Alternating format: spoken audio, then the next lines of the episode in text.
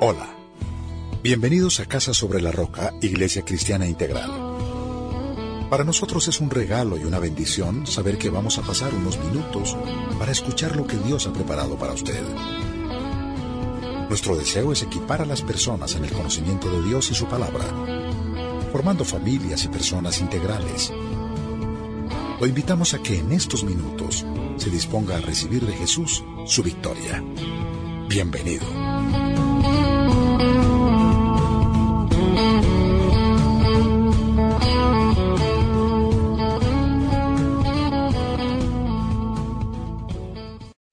Salude a la que está a su lado, aquella preciosa guerrera de oración, compañera de travesía, porque eso somos.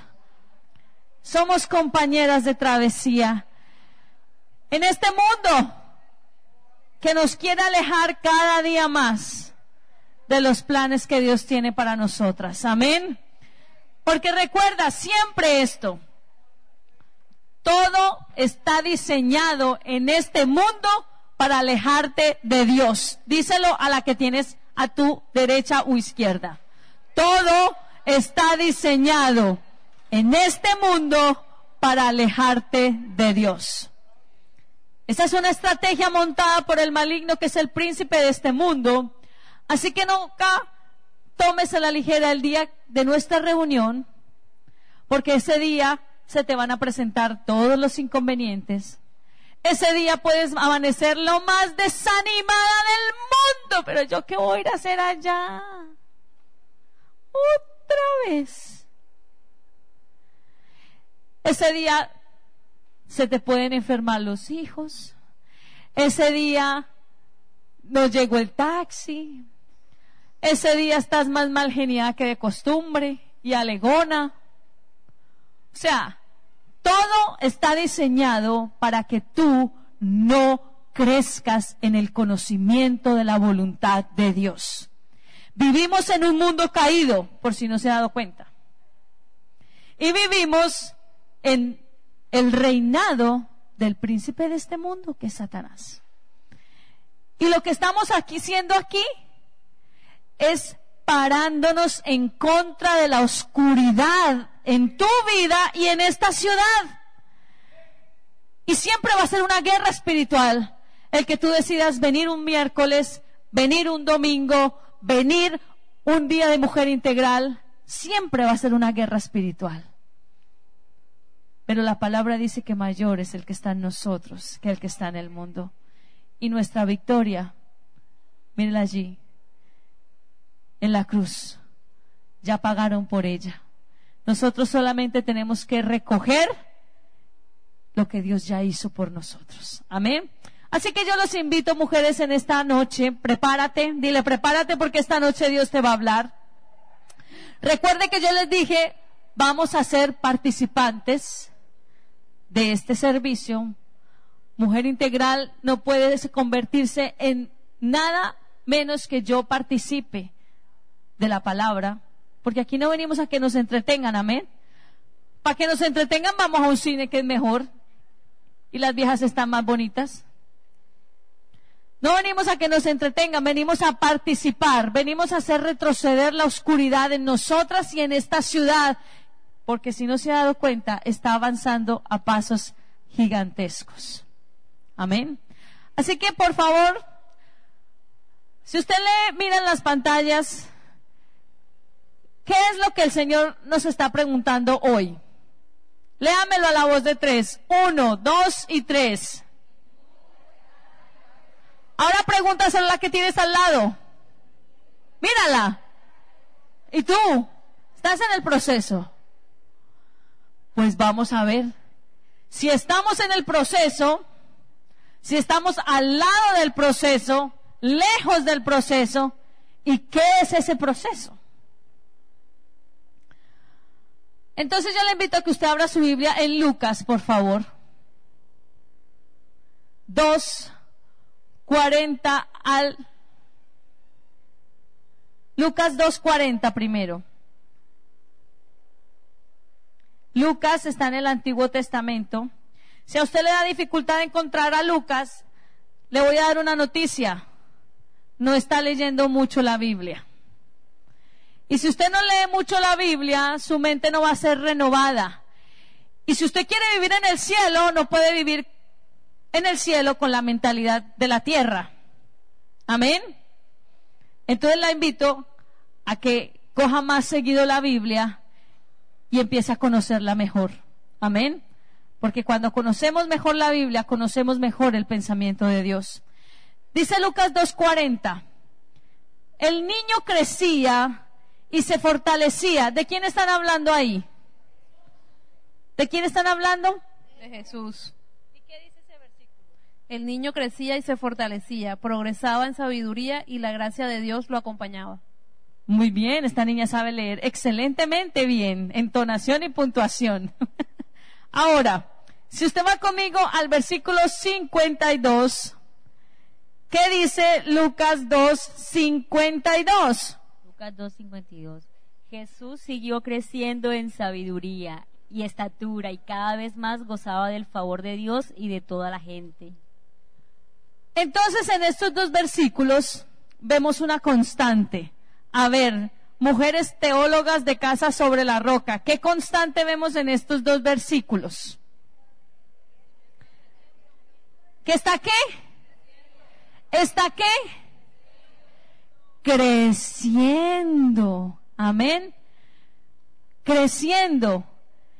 ¿Y creciendo en qué? En sabiduría. Gracias. Sabiduría. No le tengan miedo al micrófono, que ya mordió. en sabiduría. Crecía solamente en su parte física. No.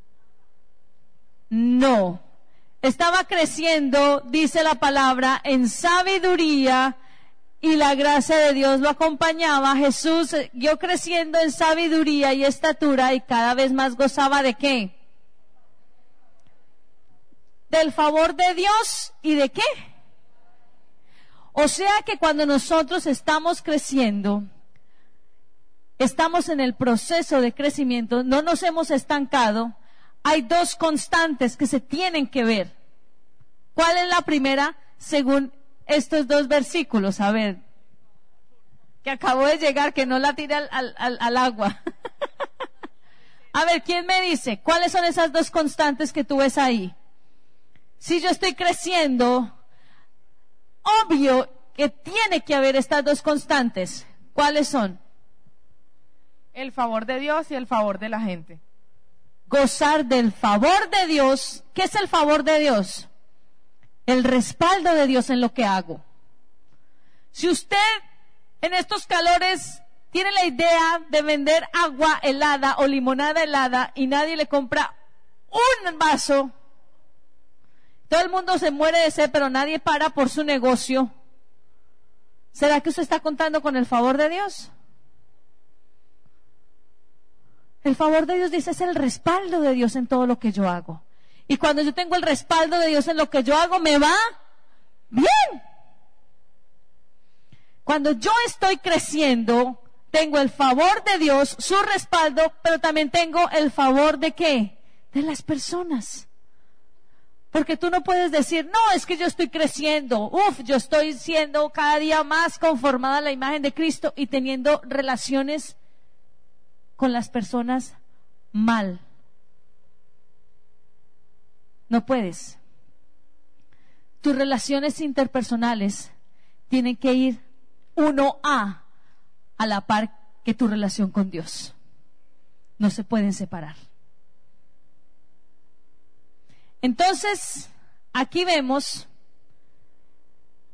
como dice esta frase, estos dos versículos ilustran lo que debería ser nuestro crecimiento integral. Muchas de nosotras crecemos 100 años, ensanchamos el cuerpo, vamos creciendo en cuerpo y en estatura, pero realmente anémicas espiritualmente. Y lo que Dios nos está llamando a movernos es a un crecimiento integral. Que tú crezcas como crece tu cuerpo, crezcas en sabiduría. Y para nosotras, mujeres, como usted ya lo habrá notado, la sabiduría es todo para saber edificar hijos, hogares, esposos, vidas propias. Amén. Entonces,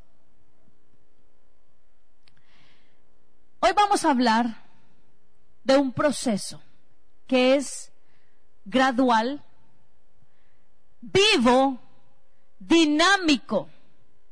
Un proceso que no ha cambiado desde hace dos mil años que fueron los primeros creyentes. Ese proceso dinámico, vivo, y que en esencia sigue siendo el mismo, mujeres, que Cristo utilizó hace dos mil años y sigue utilizando hoy para revelarse a, cada persona. Porque Dios no cambia como nosotras. Un día estamos, yeah, amén, Señor, toda contigo, para las que sea. Y al otro día, ay, pero yo para qué voy a orar. Por eso la palabra dice que nuestro amor es como la bruma que en la mañana está y en la tarde se esfumó. Oiga, y Dios sigue amándonos. ¿A usted le parece eso maravilloso? Nos sigue aceptando. No nos rechaza.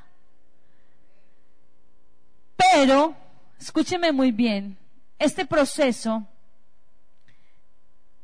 tiene que ir peldaño a peldaño, escalón a escalón. Este es un proceso que no para y que cada una de nosotras tiene que experimentar, porque es el mismo. Lo vivieron los apóstoles, que fueron los primeros creyentes, y lo vivieron todas aquellas personas que realmente han conocido y han experimentado al Dios de la Biblia. Porque sabe una cosa, uno muchas veces cree conocer al Dios de la Biblia, pero mentiras que está siguiendo el Dios que se inventó en su propia mente e imaginación. Y uno dice, ay, pero ¿cómo puede ser? Sí, porque hay gente que en su vida hay una satánica normalidad, no pasa nada. Y si usted lee los evangelios, cuando Cristo llegaba a la vida de alguien, revolucionaba. Pero nosotras nos acostumbramos a la satánica normalidad. Entonces, si Cristo llega a la vida tuya, llega primero como un desconocido. Sí, tú has escuchado hablar mucho de Jesús y Jesús y tal vez tú tengas familiares. Yo tengo y yo me convertí en, en hace muchos años cuando tenía 16 años, bueno, no tantos, para que no calculen mucho. y la persona que me llevó la primera vez a una iglesia era mi tía. Pero resulta que mi tía, hasta el sol de hoy, va a una iglesia cristiana, pero no conoce a Cristo. Y lo puedo decir con la certeza que tengo en mi corazón, porque veo su vida. Y ella todos los domingos va a una iglesia. Es más, ella me llevó a mí. Pero lejos está de conocer al real Dios hecho carne, al verbo resucitado, a Jesús. Entonces, cuando Cristo viene, a tu vida llega como un desconocido. Pero sabes qué? Él te dice, oye, te dejo la libertad de que escojas. Si lo que ves y lo que oyes no te satisface o simplemente no te convence, tú puedes echar para otro rumbo. O por lo menos aquí no tenemos la puerta cerrada con llave. Si usted quiere, se para y adiós, chao, de la bendiga. A que nadie amarramos. Tenemos la libertad de decir, bueno, Dios, lo que tú me hablas y lo que tú me dices realmente no me convence, no me satisface. Entonces, tú tienes la libertad siempre de decir, voy para otro rumbo. Pero, aquellas personas, aquellas mujeres que le dicen sí, entonces van a empezar a experimentar lo primero, que es esta palabra. Sígueme. ¿Alguna vez usted ha leído esa palabra en la Biblia? Levante su mano si la ha leído. Esa palabra está en todos los evangelios sinópticos, que son tres. Y es la constante de cuando Dios quiere tocar la vida de una persona en su interior. Esa palabra sígueme involucra aceptar de mi parte una invitación, aceptar un llamado. Amén. Entonces, vaya conmigo a primera de Juan 4, primera, no, Juan 1, 43. Lo tenemos aquí en pantalla. Juan 1, 43. ¿Qué dice Lisette? Al día siguiente, Jesús decidió salir hacia Galilea. Se encontró con Felipe y lo llamó, sígueme. Le dijo, ¿cómo? Sígueme. Se lo encontró y le dijo, sígueme. Ahora, si usted va conmigo a Mateo 9, 9, dice Mateo 9, 9. Al irse de allí, Jesús vio a un hombre llamado Mateo, sentado a la mesa de recaudación de impuestos, o sea, una persona odiosa, a la que nadie quería, a la que era imposible que Dios se le acercara porque era un malandrín. Pero ¿qué le dijo? Sígueme. Le dijo, Mateo se levantó y ¿qué le dijo? Y lo siguió. Entonces, esas mismas palabras son las que hoy Jesús dirige la vida a la vida de aquellos que quieren empezar ese llamado con Él. Sígueme. Y para yo seguirlo tengo que empezar a mirar el costo de ese llamado. Y son las mismas palabras hoy a las que te está diciendo, oye, sígueme. En cada una de las áreas de tu vida, sígueme, no hagas las cosas a tu manera, sígueme a mí. Porque si estamos aquí sentadas, es porque aceptamos una invitación, ¿sí o no? Lo seguimos. Pero, ¿qué tanto realmente yo lo estoy siguiendo? ¿Qué tanto Jesús es el que va delante de mí en cada una de las áreas en mi vida? Porque si usted lee los evangelios, cada vez que Jesús le decía a alguien, sígueme, esa persona inmediatamente se paraba y lo seguía. No estaba pensando, ay, no, venga, yo estoy recaudando esta platica, no, espere, yo termino de recaudarla y entonces después de que acabe, te seguiré. O, ay, no, no, no, es que yo tengo una familiar muy enferma y cuando se alivie, te sigo. No, la constante del que acepta el llamado escúcheme, es que lo deja y lo sigue. Le da la espalda a un estilo de vida. Le dice, sí, esto es lo que yo estoy acostumbrada a hacer, pero yo quiero caminar contigo. Ya no voy a vivir por la costumbre. Sí, esto me trae seguridad económica, emocional, pero no lo voy a seguir haciendo a mi manera. Quiero aprender a hacerlo a la tuya. Amén. Cuando le decimos sí a ese llamado, tú le estás diciendo, Dios, irrumpe en mi vida cotidiana. No me importa si en este momento cambias mi horario, cambias mis actividades. Estoy dispuesta. Porque es que muchas de nosotras somos muy folclóricas. Queremos que Jesús se acomode a nuestros horarios. Dile la que tienes a tu lado, oye, Cristo no se acomoda a tu horario. Tú te acomodas al de Él. Ah, no, es que, es que así no me sirve. No, es que cuando Jesús a ti te llama, nos está irrumpiendo en tu cotidianidad. Está, y sabes qué? Vas a tener muchos conflictos con las instrucciones que Él te da muchísimas veces. Muchas veces esas instrucciones que Dios te da te van a incomodar, te van a llevar a ti a romper esquemas en tu vida, porque mira lo que dice en la pantalla. Léemelo a la voz de tres, uno, dos y tres. ¿Qué dice? Vaya conmigo a Lucas 18.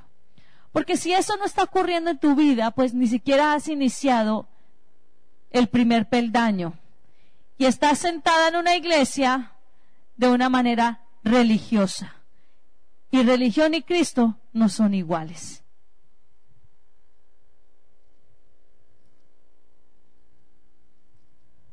Lucas 18, 22. ¿Qué dice? Al oír esto, Jesús añadió, ¿a quién le está hablando? A ese dirigente rico, a ese joven que le dijo, sí Señor, yo te quiero seguir y ya dije, y ya dejé todo. Y le dice Jesús, todavía te falta una cosa.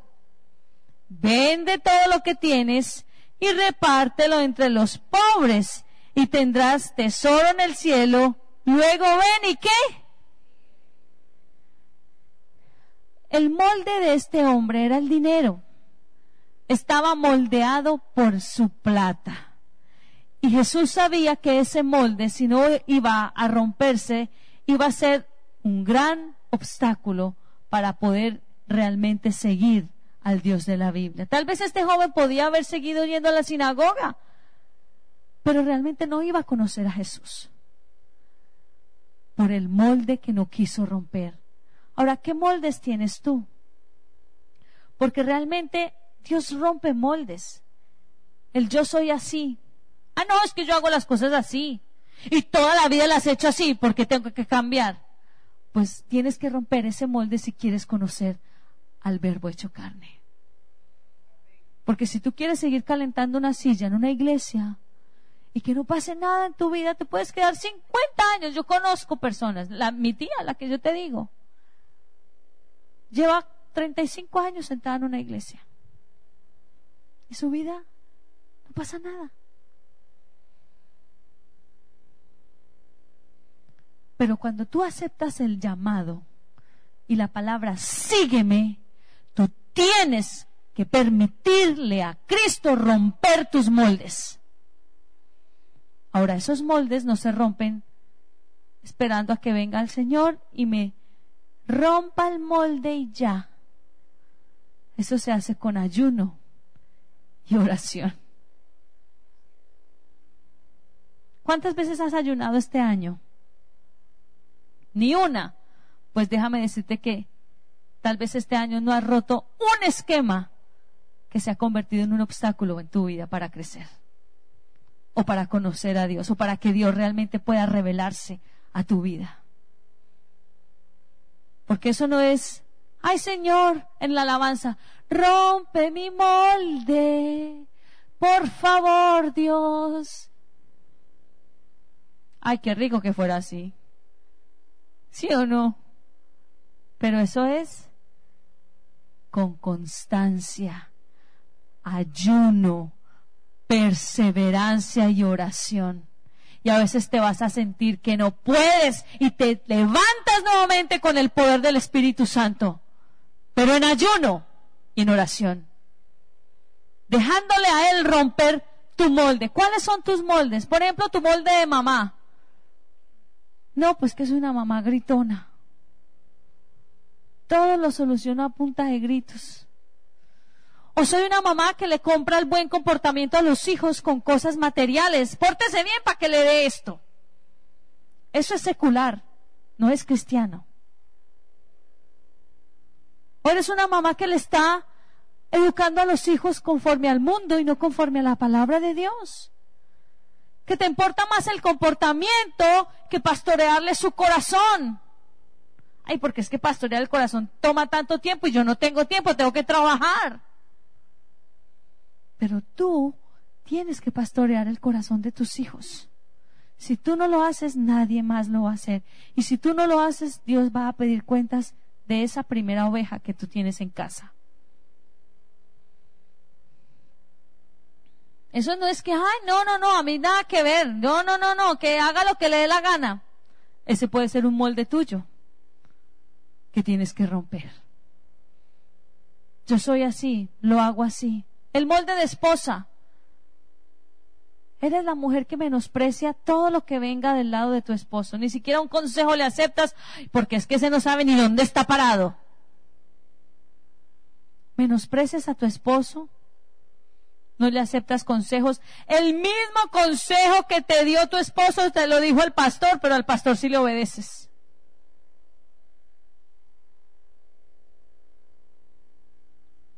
Ese es otro molde que tienes que romper. ¿Cuáles son tus moldes como esposa?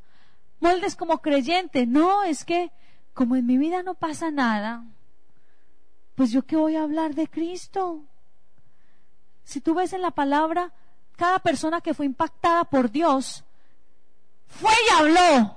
Mira, esto me está pasando, Él dijo esto, esto en mí. Pero como nosotros no dejamos que el Espíritu Santo haga nada, ¿qué vamos a hablar? ¿Ah? ¿Qué voy a compartir de Cristo qué? Si ni siquiera ha impactado mi propia vida. Porque el patrón bíblico es, Dios me impacta mi vida y yo naturalmente, a mí no me tienen que dar prédicas cada ocho días de que tengo que hablar de Cristo. Si tú no hablas de Cristo es porque nada está haciendo en tu vida. Es así de sencillo muchos moldes para romper. Ahora yo te, te, te, invito a que pienses un momentico en cuáles son esos moldes tuyos que no has permitido que Dios rompa. Porque en este primer peldaño, si no hay ruptura de molde, no puedes proseguir. En este proceso que es paulatino, claro, pero va peldaño a peldaño peldaño. Ahora, si yo dejo que rompan mis moldes, pues obviamente voy a pasar al segundo peldaño. ¿Y el segundo peldaño cuál es? Es natural. Asumir el compromiso. Vayan conmigo a Lucas 5:11, por favor. Y si usted no lo tiene subrayado en su Biblia, subráyelo. En Lucas 5, versículo 11, vamos a empezarlo a leer desde la parte rojita de la Biblia, que son las palabras de Jesús en este versículo más arribita dice, no temas, desde ahora serás pescador de hombres, le dijo Jesús a Simón. Así que llevaron las barcas a tierra y qué? ¿Y qué?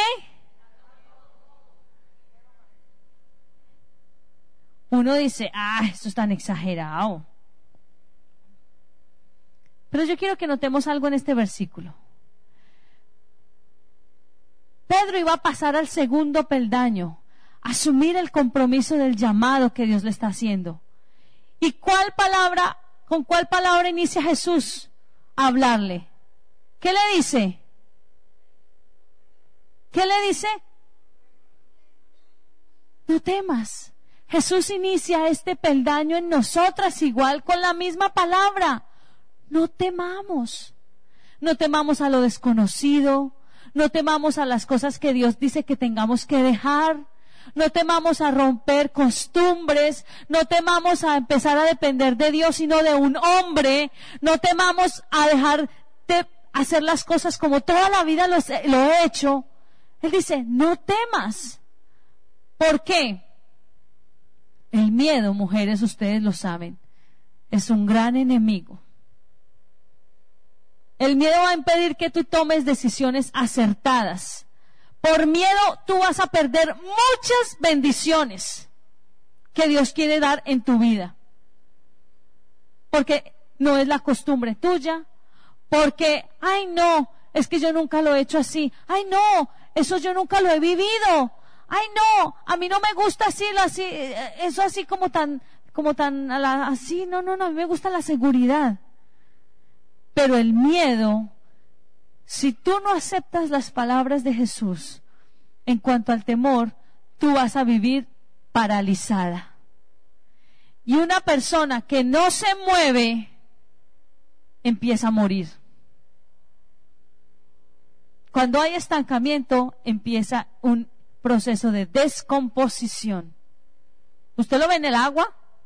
Si el agua no corre, ¿qué le pasa? Igual pesa en nuestras vidas. El miedo a ti te va a paralizar, porque Dios te va a llevar a ti a hacer cosas locas, cosas que tú generalmente ni idea, cosas que nunca has experimentado, que no están en tu récord mental de, ah, sí, yo lo voy a hacer porque, bueno, no, Él va a llevarte a ti a hacer cosas que generalmente te sientes que no estás preparada para hacer. Entonces, si tú permites que el miedo siga ahí y no ayunas por eso, y no lo metes en guerra espiritual, es que yo no voy a dejar que el miedo decida por mí. Yo no voy a permitir que esa emoción sea la que tome las decisiones en mi vida.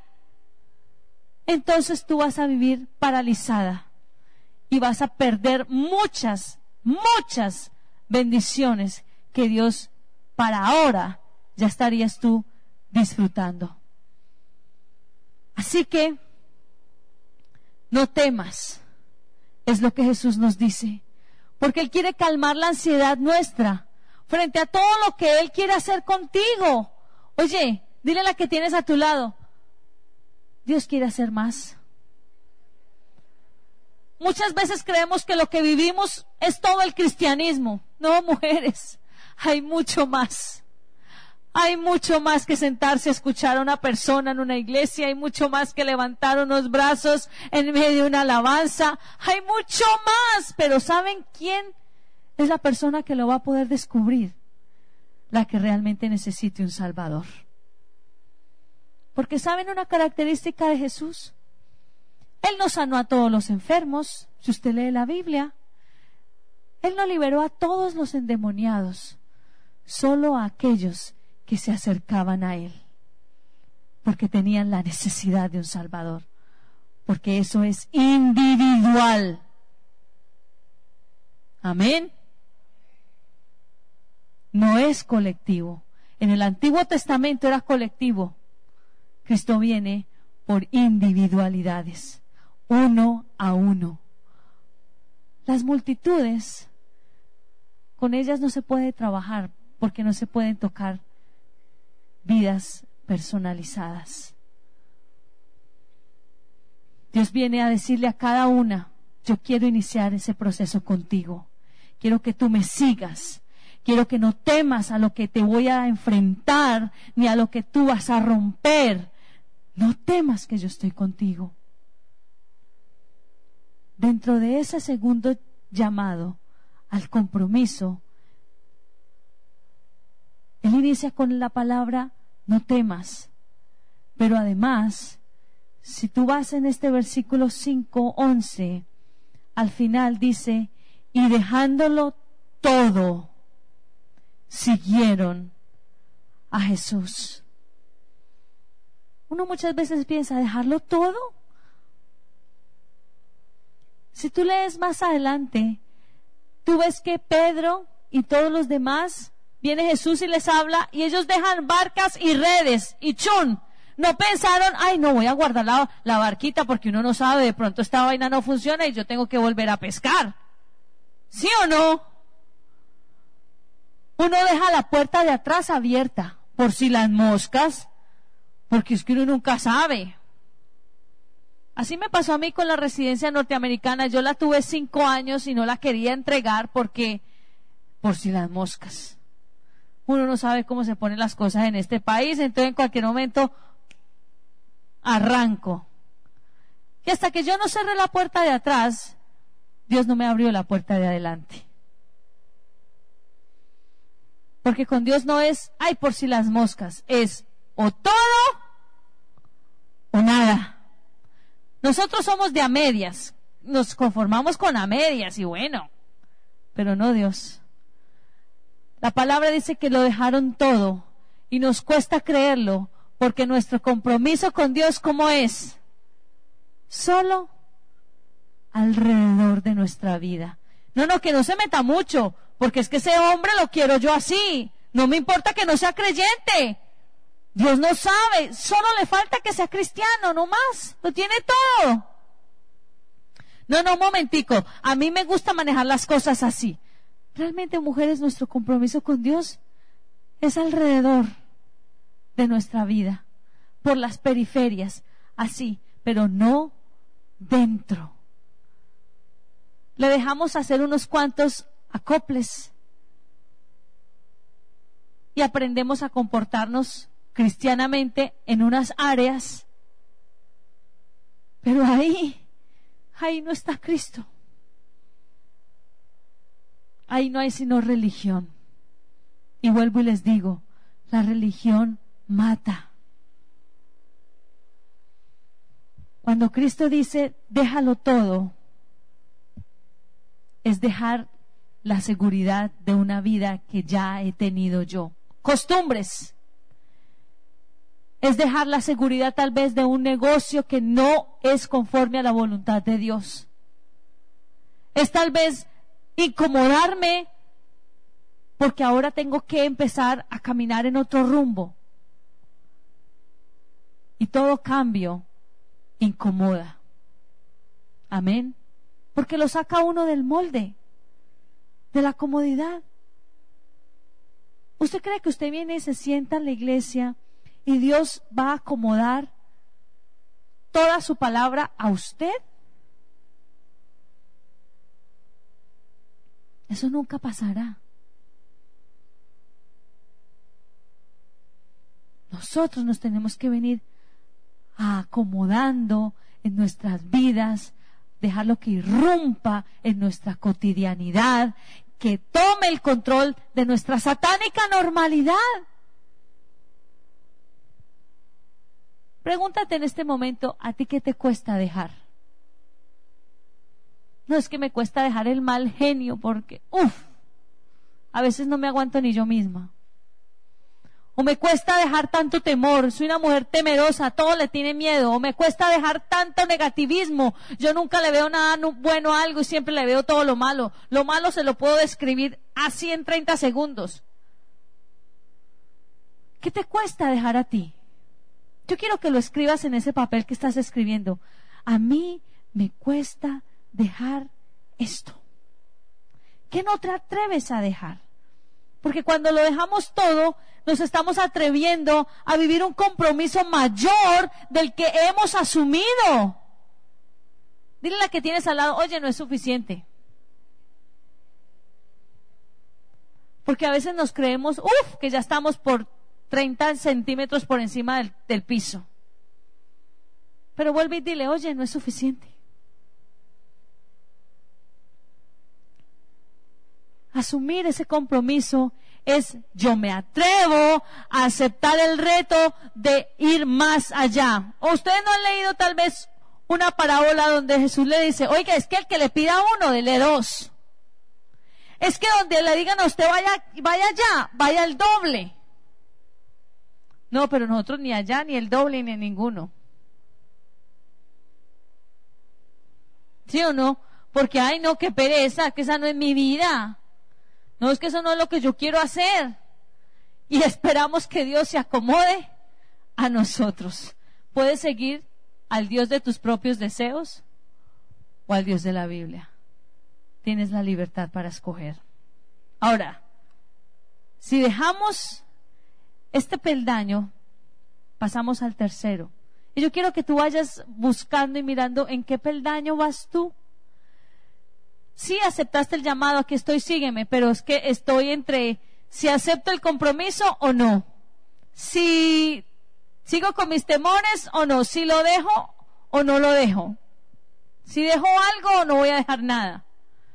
Pero si continúas y, y le permites al Señor calmar tus ansiedades a través de la fe, del crecer, del conocer, y empiezas a dejar lo que te estorba, el lastre que dice Romanos, entonces tú vas a poder pasar al tercer peldaño y vas a ir a superar tus propios prejuicios. Mire que en este apenas es que tú vas a empezar a tocar tus propios prejuicios. ¿Cómo así que prejuicios? Vaya conmigo a Juan 1.46. Porque la idea, mujeres, es que nosotras entendamos en este día lo que el Señor quiere romper con cada una de nosotras. Porque aquí para eso nos congregamos. Porque saben que, mujeres, los prejuicios son las trabas más grandes para recibir las bendiciones que Dios tiene para nosotras. En Juan 1, que se me perdió, versículo 46, dice, de Nazaret, replicó Natanael, ¿acaso de allí puede salir algo bueno? ¿De quién están hablando? De Jesús. De ese pueblucho. ¿Qué cosa buena va a salir de ahí? Y entonces ya había un prejuicio que le iba a impedir a Natanael, uno de los que Jesús llamó, le iba a impedir recibir de Jesús lo que él tenía para darle. ¿Por qué? Porque ya estaba prejuiciado. Porque es que de Nazaret, no, si de ella no hay nada. En ese pueblucho, digamos, que le digan a usted, de Tasajera. De Tasajera va a salir Jesús. No, pero si de Tasajera no sale nada bueno. Y ya ese pobre hombre tenía un obstáculo inmenso en su interior que le iba impedir solamente a él recibir lo que Dios le quería dar. Los prejuicios son murallas que nos impiden recibir las bendiciones que Dios quiere que disfrutemos. Prejuicios, ideas tuyas que chocan con la palabra de Dios. Oye, ¿qué ideas tienes tú referente a cualquier tipo de cosa que empiece a chocar con Dios? No, pues que no choca con nada porque es que en tu mente ni siquiera está registrada la palabra de Dios. Si tú no conoces el manual, si no conoces el pensamiento de Dios, pues obviamente cómo vas a comparar lo que tú piensas con lo que Dios piensa. ¿Y cómo vas a poder decir, no, un momentico, eso choca con la palabra de Dios? No. Tú tienes que conocer más. Tú tienes que empezar a mirar cuáles ideas tuyas están chocando con la palabra de Dios. ¿Cuáles obstáculos internos tienes que superar para empezar a realmente conocer a Cristo? Porque esos son los prejuicios, obstáculos internos. Y si no me cree, en Juan más adelante 3, está lo que todo el mundo ya conoce cuando Jesús conversa con el fariseo Nicodemo. Nicodemo, que era una persona súper importante, dirigía a los religiosos de la época, oiga, y no conocía al Dios de la Biblia. ¿Y saben qué hizo? Fue a ver a Jesús de noche ¿Por qué creen ustedes que fue a ver a Jesús de noche? ¿Para qué? Para que nadie lo viera. Entonces, ¿qué prejuicio podemos analizar ahí? Ay, ¿qué van a decir de mí? El que dirán. No, no, no, no, no. ¿Qué dirán de mí es? No, no. Primero, lo que dice la gente. Y si tú lees todo ese capítulo de Nicodemo, hay una cantidad de prejuicios que este hombre tenía, que el mismo Jesús los vio como estorbos para avanzar por el camino que él le estaba indicando, que era nacer de nuevo. Nicodemo tuvo que desechar ideas de lo que él tenía que era apropiado y que no era apropiado. Imagínense que Nicodemo le dijo, oiga, ¿Cómo puede uno nacer otra vez de nuevo? Prejuicio, loro viejo no puede hablar nuevamente. ¿Cómo dice el, el dicho? Loro viejo no aprende a hablar. Ustedes saben que con los dichos tengo un grave problema. Los digo al revés. Loro viejo no aprende a hablar. Cuando le dice, pero ¿cómo puede uno, siendo ya viejo? ¿Cuántas de ustedes piensan, no, yo ya me morí así? Toda la vida he dicho lo mismo. Y a estas alturas, para hacer otra cosa, no, eso que lo hagan los pelados. Era el mismo prejuicio de Nicodemo. Cuando Nicodemo le dice a Jesús, ¿cómo es esto posible? Vaya conmigo más adelantico y miremoslo. Juan 3. Cuando Nicodemo le dice, Versículo 5, 3, 5. Jesús le dice, yo te aseguro de que quien no nazca de agua y del Espíritu no puede entrar en el reino de los cielos. Oiga, Nicodemo pretendía entender la vida espiritual a la que Dios lo estaba llamando sin el Espíritu Santo. Y le dijo, no, un momentico, papito, usted tiene que, y le habla del Espíritu Santo como el viento que viene y va, si usted lo lee bien detalladamente. Y muchos prejuicios nosotros tenemos, creemos que con nuestra razón es como seguimos a Cristo. Tú tienes que darle espacio al Espíritu Santo en tu vida. Si no, no puedes, es imposible, como le dijo Jesús a Nicodemo. ¿Y cómo le das tú el espacio al Espíritu Santo? Porque es que esta no es, aquí vemos un plano natural, ¿cierto? Con nuestros ojos físicos, pero esta no es solo nuestra realidad también hay un mundo sobrenatural que tú no ves. Tú no ves las luchas que hay entre ángeles y demonios cuando ustedes se ponen a orar. Ustedes no ven la cobertura espiritual a la que su oración, por simple que sea, cubre. Ustedes no ven cómo la oración fortalece a los ángeles para que actúen a su favor. Ustedes no ven nada de eso. Pero está. Y lo que Jesús le estaba diciendo a Nicodemo, tú no puedes seguir pretendiendo entender lo espiritual, como él era un tipo que sabía mucho de Biblia, dirigía a, a los fariseos, imagínense, había más Biblia que usted y yo juntos, pero muerto. Si no le das espacio al Espíritu Santo, tú no vas a poder vivir en el plano, como dice Colosenses 3.1, de arriba donde está Cristo. Solo te vas a mover aquí en el plano natural, a lo que tú ves, tu necesidad. El problema, no hay solución. Me deprimo, lloro, lloro y nunca más vuelvo a acercarme a Cristo. Porque solamente vives en el plano natural, porque ¿dónde está el Espíritu Santo que te abre la ventana para que te tengas tú la convicción, ah, esa situación, no, yo sé que Dios va a hacer algo. Les voy a contar. Hace dos días me robaron mi celular. Un celular que mi esposo hizo tanto esfuerzo para darme. y me lo regaló el año pasado, el Día de la Madre. Y me lo robaron. Cuando yo me lo sacaron del bolso, pausa, los centros comerciales y los supermercados son los antros donde están todos los ladrones.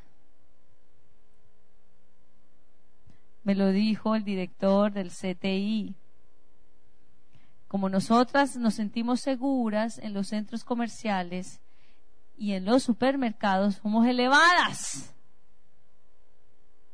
Porque cuando usted pasa por una parte fea, ¿usted qué es lo que primero hace?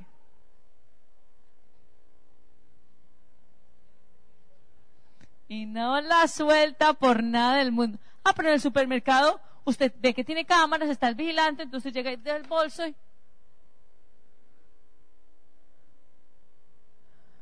Pero imagínese que hay gente que se dedica exclusivamente a robar en los supermercados y en los centros comerciales terminan su hora de trabajo y se van para la casa.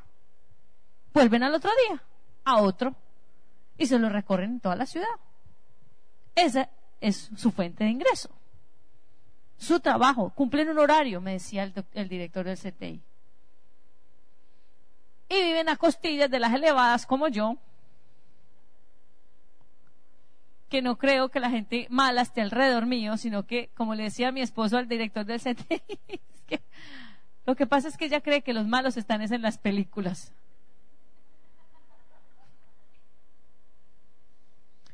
Entonces, a mí me dio una piedra conmigo misma por elevada. Me tocó entrar en un proceso de sanidad interior. De verdad. Sanidad interior hacia mí misma, perdón hacia mí misma. Yo decía, pero ¿cómo soy de bruta? ¿Cómo dejo el bolso ahí? ¿Cómo me.? No, es que yo recreaba la escena 58 mil veces. Hasta que el Espíritu Santo me dijo, oye, perdónate. Perdónate. Si no te perdonas tú a ti misma, imagínate. Y yo, ¿será que me estoy.? Sí. Y me tocó que empezar a perdonarme.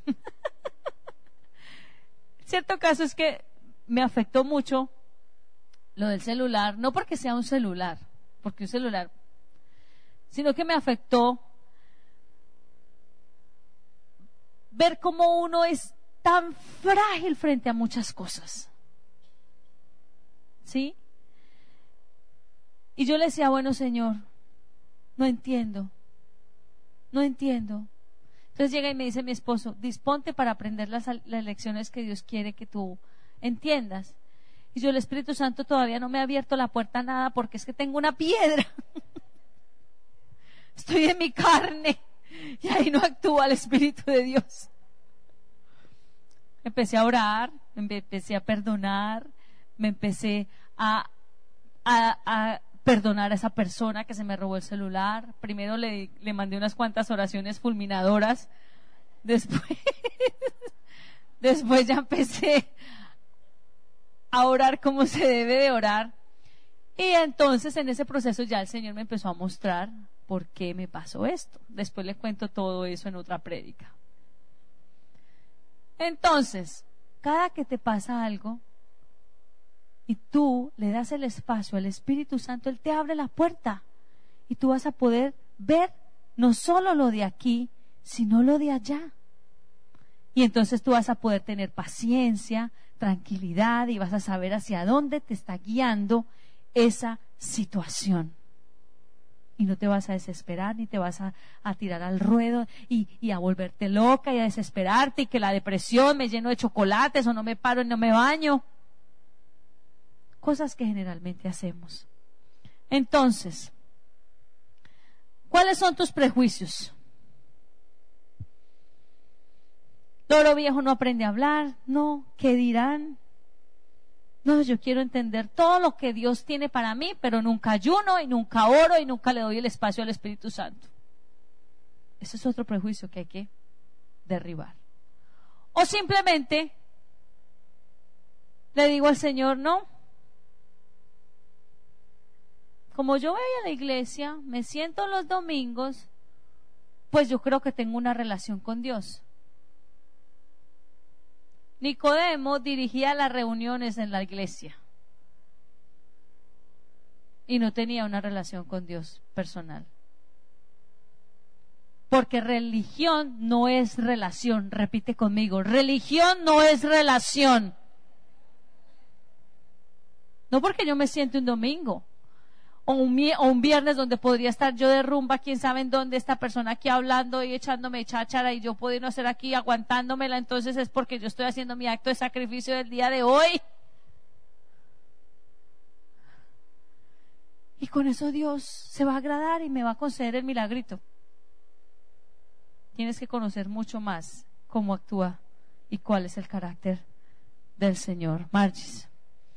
Entonces, por último, y solo por último, cuando tú ya terminas de derribar tus prejuicios, es que tú empiezas a, identificarte con Cristo en su cuerpo, que es la iglesia, y empiezas a entender el lugar de la iglesia en tu vida.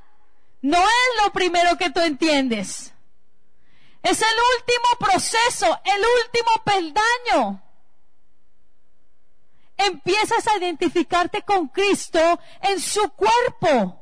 Empiezas a entender qué es la iglesia, el lugar que ocupa en el corazón de Dios y en tu vida. Si tú vas conmigo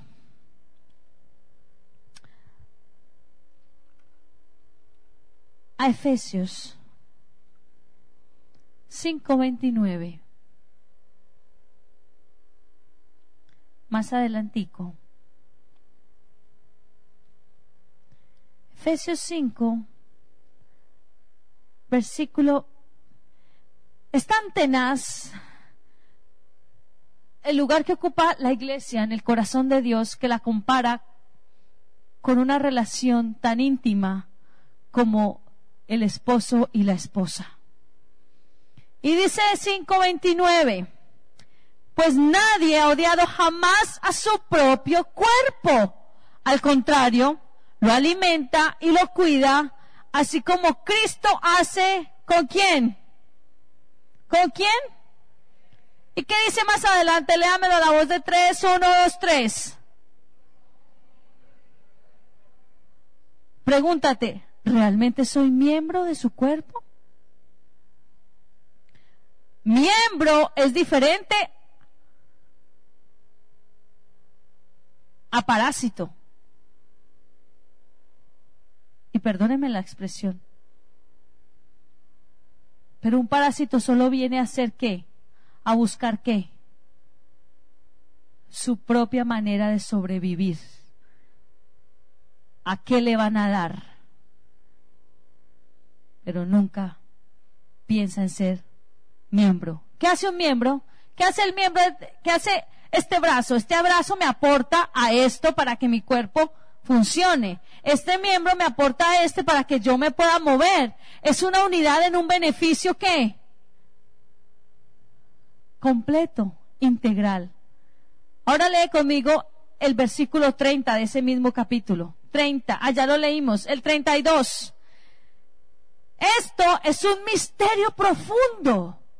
Yo me refiero a Cristo y a la iglesia. Es un misterio profundo que solamente tú vas a poder entender cuando pases por el 1, 2 y 3. Y vas a entender por la propia revelación del Espíritu Santo en tu vida el misterio de la iglesia en tu propia vida. Y entonces, se nos olvida que Cristo ama tanto la iglesia. Oiga, que dio qué? Dio su propia vida a tal punto que se entregó por ella. Y saben una cosa, por si no lo habían notado, yo me imagino que nunca lo han visto, pero usted sí sabe que la iglesia es una entidad conformada por un pocotón de gente imperfecta. Empezando por la que les habla. Yo no tengo el carácter que quisiera tener. Sigo trabajando en él. Yo no tengo la fe que quisiera tener. Sigo trabajando en ella. Yo no escucho la voz de Dios como quisiera, pero sigo trabajando en eso. Pero ¿sabe qué nos gusta a nosotros? Exigirle a los demás lo que no tenemos nosotros. Perfección. Dile a la que tienes a tu lado, oye, no le exijas a nadie lo que no tienes tú. No, pero a nosotros nos gusta es los perfectos. El que no dice sí ni no, porque cuando empieza a contrariarme, ay no, no, yo ya lo voy haciendo un ladito. Ay no, porque es que esa persona en la iglesia, ay no, no, no, no, no, no me gusta. Ay no, no, no, no tengo el feeling. Oiga, Margis. Y no es de feeling. La iglesia está conformada por personas imperfectas. El lugar donde Dios se inventó para que nosotros conozcamos al Señor juntas. Hubiera sido más fácil si, el Señor dice, sintonicen YouTube, pongan iglesia.com y congréguesen ahí. Prenda el televisor y congréguese con enlace. Ay, eso hubiera sido mejor. Nos evitamos tantas cosas. Pero eso no fue lo que Cristo dio.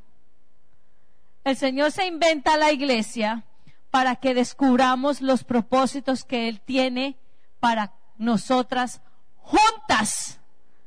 Ay, pero ¿por qué juntas? Pregúntele a Él. El lugar donde Dios se inventó para que entendamos la misión que nos dejó juntas.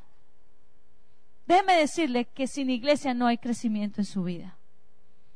Aunque no la inicia, que eso le quede muy claro, es la herramienta que Dios entregó al mundo y ni siquiera Satanás ha podido derribarla.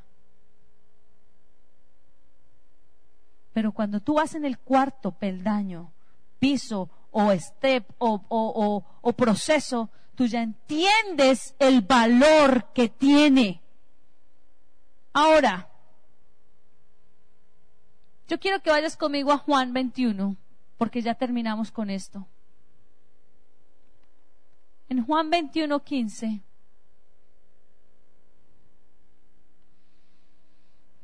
Es más, no lo voy a leer porque ustedes ya lo, ya lo deben de memorizárselo.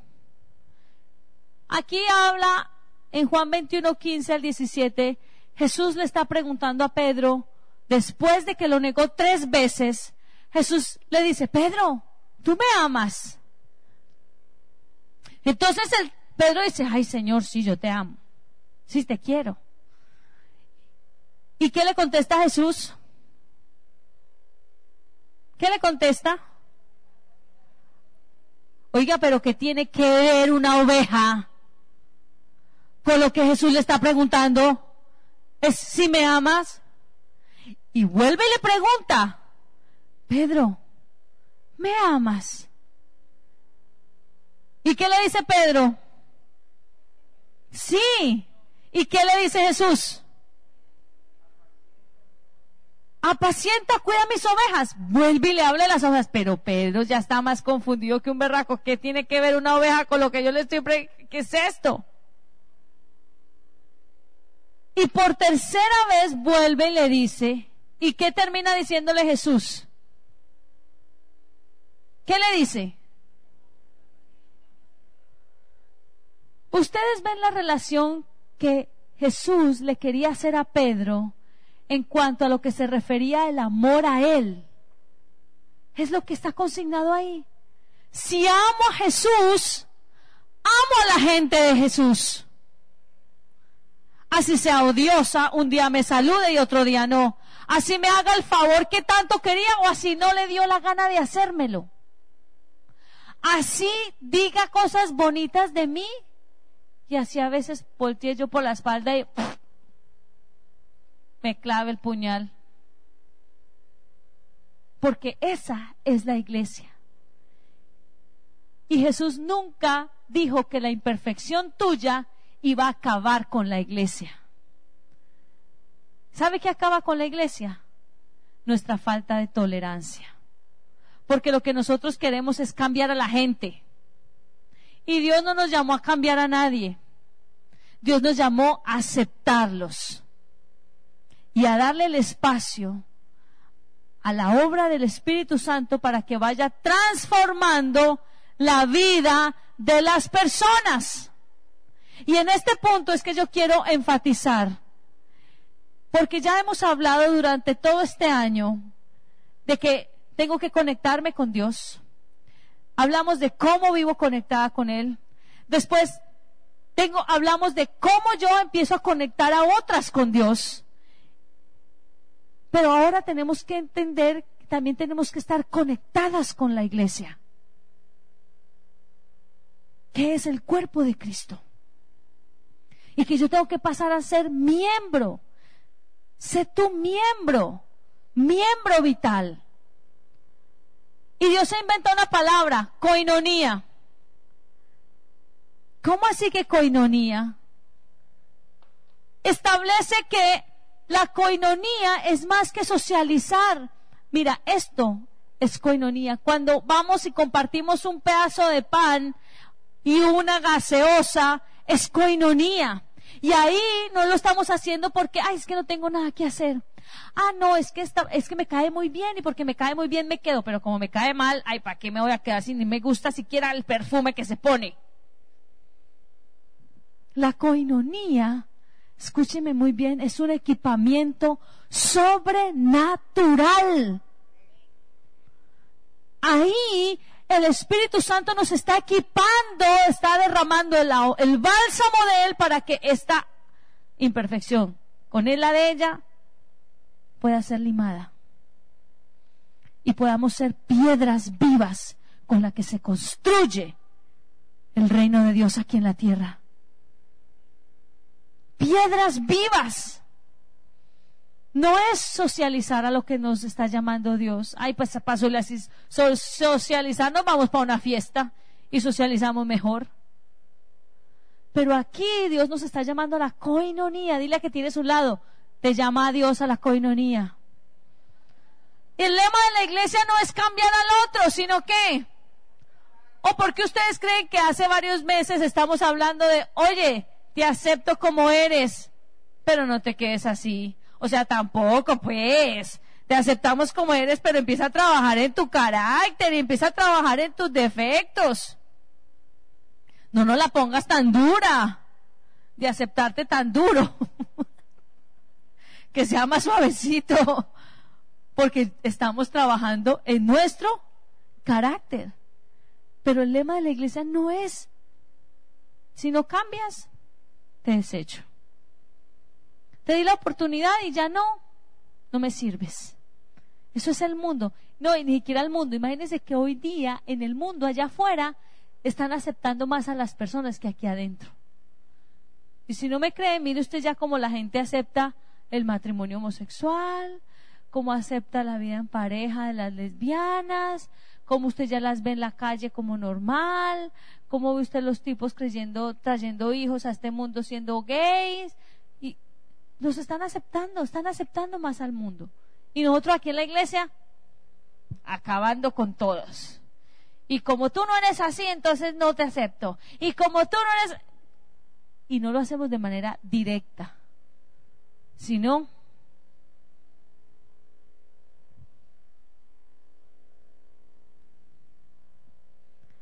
mujeres, despertemos. Despertemos porque esto ya se está acabando. Vaya conmigo a Juan 21, 17, porque antes de esto quiero mostrarles algo. En Juan 21,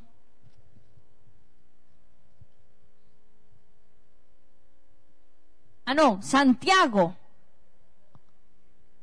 Santiago 1.27. Yo quiero que me lean muy bien este versículo y lo subraye si es necesario. Santiago 1.27 dice, leámoslo desde el 26.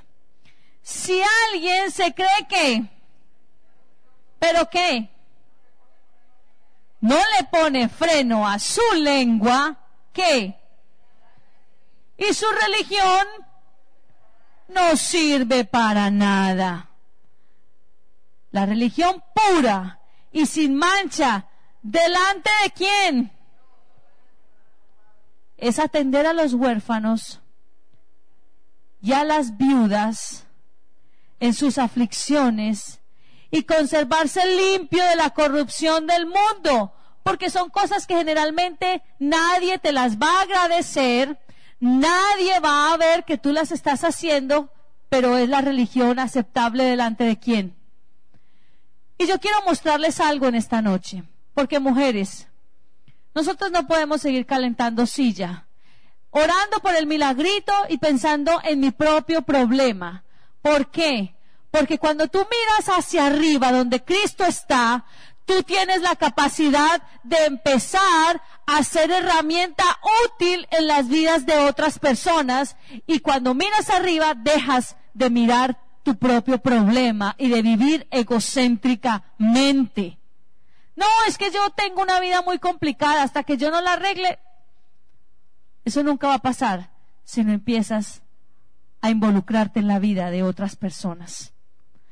Ustedes conocen que Casa sobre la Roca tiene un llamado con los huérfanos, más con los niños abusados y desamparados de Colombia. Tenemos alrededor en Colombia 15 hogares, casi todos con 30 niñas como mínimo, de las cuales dependen absolutamente de nosotras.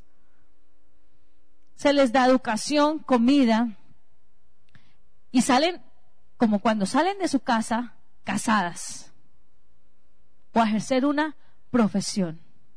Yo quiero mostrarles hoy el hogar en Montería. ¿Por qué en Montería? Porque resulta que en Casa sobre la Roca, región Caribe, se concentró un solo hogar, el que había en Cartagena, se cerró y trasladaron las niñas a Montería. ¿Por qué? Por varias razones. Porque cuando uno abre un hogar, usted tiene que contar con una cantidad de requisitos para poder sostener el hogar. Porque la manutención de una niña en el hogar, con todo lo que es alimentación, colegio, con lo que es eh, los que cuidan, los que cocinan y todo lo que el staff es de un millón de pesos mensuales. Entonces es muy difícil hacerlo cuando la gente no entiende el llamado que Dios nos está haciendo con niñas abusadas desde los tres años o dos años. Niñas que sus padres drogadictos. La menor del hogar de Montería tiene cuatro meses y llegó de 17 días. Y llegó de 17 días porque primero se tenía que hacer todo lo legal para poder recibirla, porque generalmente los padres las regalan, pero después se les remuerde la conciencia y van a querer sacarlas. ¿Sí? Como ya ocurrió el mismo domingo que estuve allá, el domingo pasado, llega una pareja de papás de una niña de tres años y otra de año y medio que están en el hogar. La pinta de desechables, drogadictos los dos y vienen a la iglesia a decir, yo quiero que me devuelvan mi hija, mis hijas, porque yo las amo, porque yo quiero cuidarlas. Entonces Lulu, la esposa del pastor, muy sabiamente, qué rico, qué bendición que ustedes amen sus hijas, qué chévere, porque el hogar es precisamente para los padres que no pueden o quieren tener sus hijos. Entonces, como ustedes aman tanto a sus hijos y ustedes la cuidan también, díganme en qué momento la niña adquirió el grado de desnutrición más alta, porque yo la tengo certificada de cuando la recibí con el examen médico de que estaba, estaban las dos totalmente desnutridas. La abuela de las niñas las lleva al hogar viendo a sus padres porque la abuela del hogar de las niñas tiene la custodia de las niñas. Se las quitaron a los padres el bienestar. Y obviamente el bienestar, bueno, eso es otro rollo. Caso es que yo quiero presentarles el hogar de Montería, porque en este año nos vamos a concentrar en ser apoyo para estas 40 niñas que hay en el hogar. Desde siete meses, cuatro meses hasta 22 años, que es la más grande. Por favor, Margie, si presten mucha atención. Si ustedes ven, son niñas que son niñas normales. No son niñas que salen a pedir a la calle o, o que sus necesidades no son suplidas. Pero en el hogar, muéstrame las fotos, Margie. En el hogar hay muchas necesidades. Miren, por ejemplo, donde guardan la ropa. No hay un closet. Usted sabe qué es, imagínese usted con su hijo, qué es arreglarle la ropa a su hijo. Ahora imagínese 40. Ese es un proyecto. Hacer un closet. Sigue. Miren la cocina, miren la estante. Usted sabe cuando usted cocina para dos o tres hijos suyos. Ahora imagínese para 40. Y todo eso a nosotros se nos olvida que existe porque simplemente estamos pensando en nosotros mismos. No hay cocina. Hay unos estantes que sirven y hay unos fogones que sirven. Como mire ese fogón, tocó sacarlo porque no hay espacio. Ese es otro proyecto. Sigue, Margis. Esta es una casita de muñecas.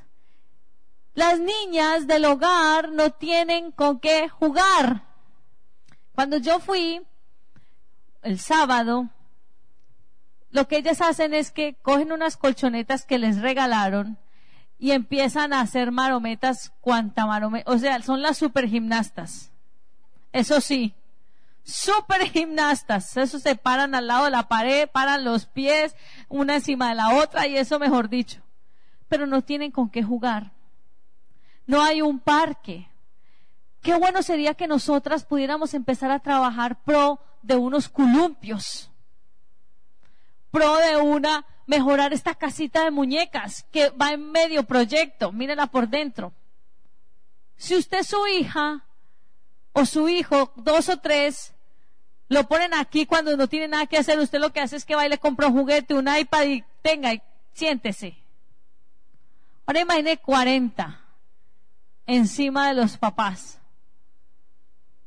Terrible. Entonces, hay muchos proyectos, mujeres. Muchas cosas. Esta pared Qué bueno sería un día podernos ir nosotras a Montería, acampamos allá en el hogar y hacer un mural bien hermoso en esa pared. Y estamos trabajando, como dice Santiago 1.27, la verdadera religión, la que es aprobada delante de quién? De Dios. Es mirar por esas personas que nadie miraba por ellas. Sigue Margis. Este es el hogar. Presten atención porque ahí cuando tenía mi celular no grabar. Estas fueron las últimas palabras de mi celular. Sigue Margis. Este es el hogar. Es una finca que el Señor regaló de una manera sobrenatural. Les voy a contar la historia. Esa era una finca de una persona adinerada de Montería. Al inicio estaba vendiendo la finca hace cinco años, 700 millones de pesos. Nadie se la compraba. Y entonces Lulu empieza a buscar una casa para el hogar de las niñas. Resulta que en esa casa, obviamente 700 millones, ni 500 millones, ni ningunos millones. ¿De dónde?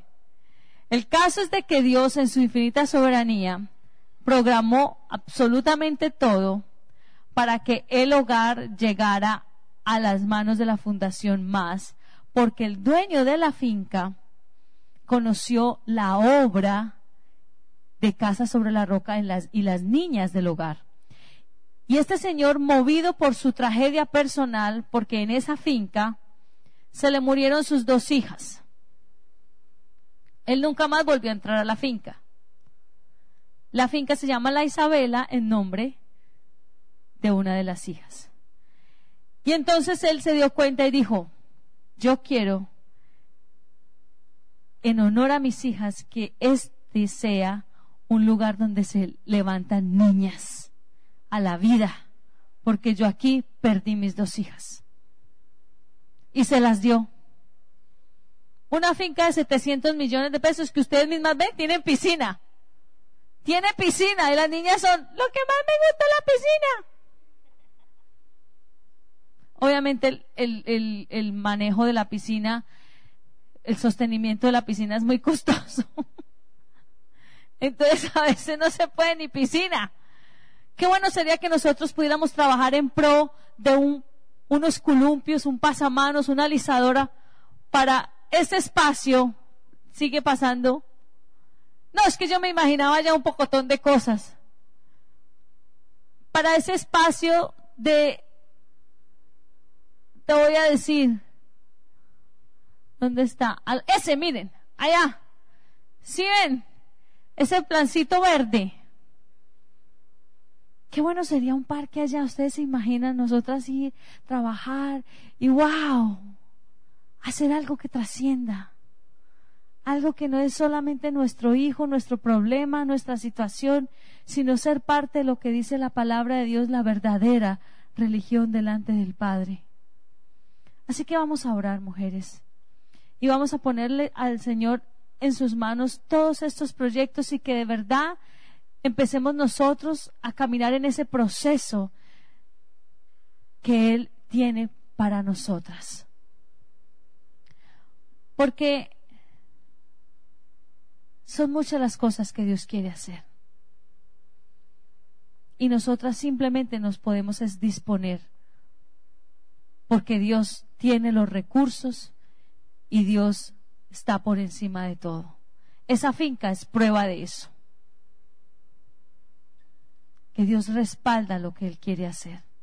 Y lo que tenemos que hacer, las casas sobre la roca a nivel costa, es levantar primero entre todos un hogar digno de unas niñas, hijas de Dios, recogidas, acogidas por la mano de Dios para levantarlas.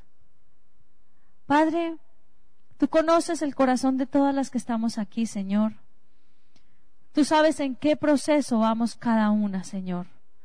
Si vamos en el primer peldaño, en el segundo, si estamos todavía esperando a que tú nos llames o si estamos simplemente sentadas en una iglesia calentando una silla, Dios. Tú conoces el proceso en el que estamos. Yo te pido que a, a cada una de nosotras tú nos hables claramente en cuanto a qué y qué no debo de hacer, Señor. Muéstranos, amado Dios, qué tenemos que hacer. Muéstranos, amado Dios, porque definitivamente, si nosotras no hacemos posible esto, nadie más lo hará. Yo quiero que usted mire un momento las pantallas. Sígueme. ¿Has aceptado tú el llamado con todo lo que conlleva a lo que emprendimos el día de hoy? ¿Sí lo has aceptado? ¿O no? ¿O a medias? ¿Y por qué? ¿Por qué si lo aceptaste dices que sí? ¿Por qué si fue a medias dices que es a medias? Evalúa un momento ese llamado que Dios te hizo a ti o te está haciendo si realmente tú lo estás aceptando como es. ¿Qué moldes ha roto Cristo en ti? ¿Realmente tú puedes ver que Cristo está rompiendo moldes en tu vida o tú simplemente sigues con el yo soy así, hago las cosas así esta es mi rutina, esta es mi vida.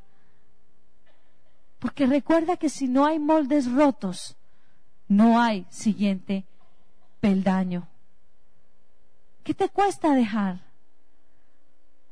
¿A qué le debes de dar la espalda que todavía tú estás pegada o aferrada a tal vez una actitud, a tal vez una persona, a tal vez una acción, tal vez un trabajo que tú sabes no viene de parte de Dios para ti o a través, no sé de qué, pero ¿a qué te cuesta dejar?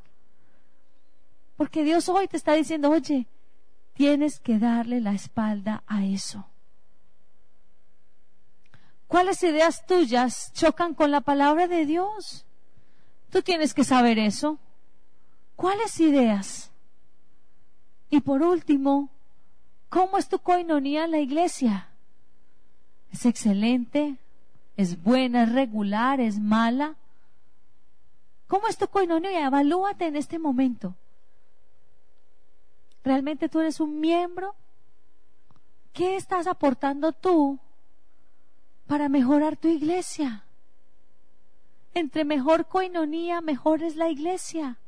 Y todos somos beneficiados pero si nos venimos aquí a pisar y a maltratar y a juzgar unos a otros, pues imagínense cómo mengua el poder de la iglesia.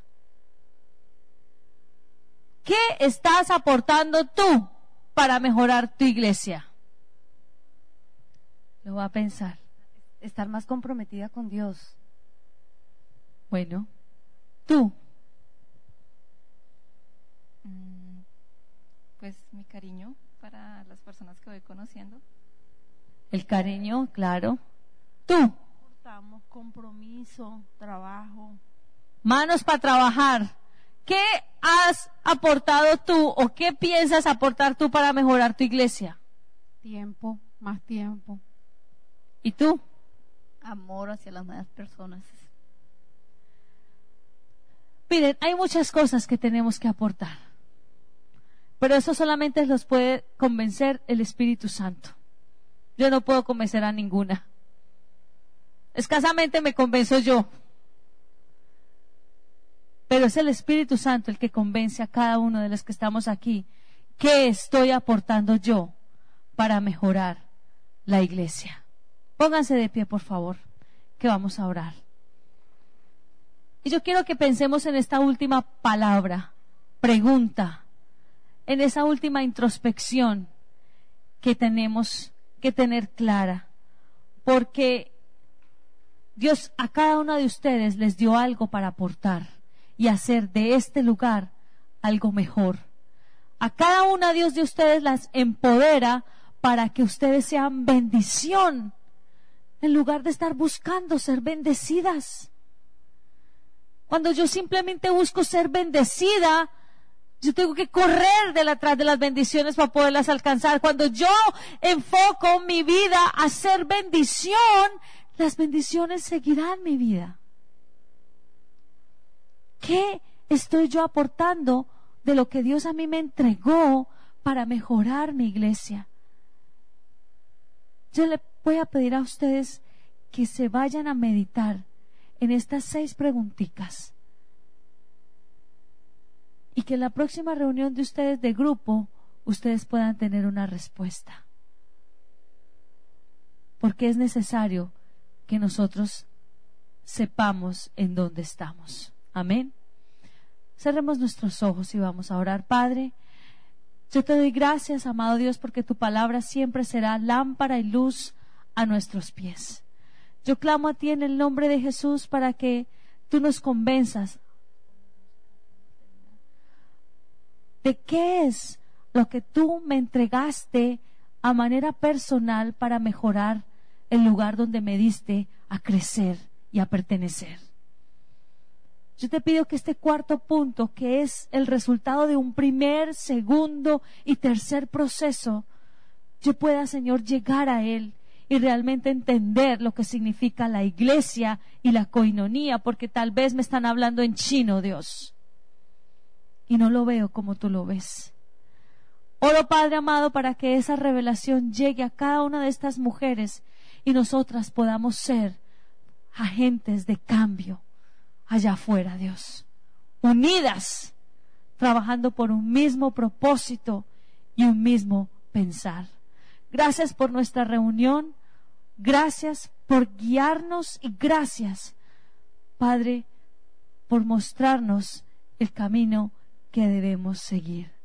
En el nombre de Jesús. Amén y amén. Muchas gracias por haberse tomado el tiempo de estar con nosotros. Jesús vino para darnos vida, y vida en abundancia.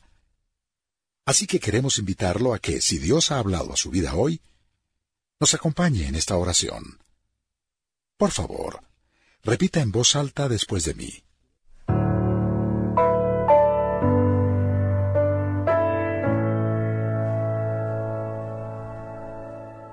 Amado Jesús, te doy gracias. Reconozco que soy pecador pero también reconozco que tú, Jesús, eres Dios. Te abro la puerta de mi corazón. Haz de mí la persona que tú quieres que yo sea. Te recibo ahora mismo como mi Señor y mi Salvador. En Cristo Jesús. Amén.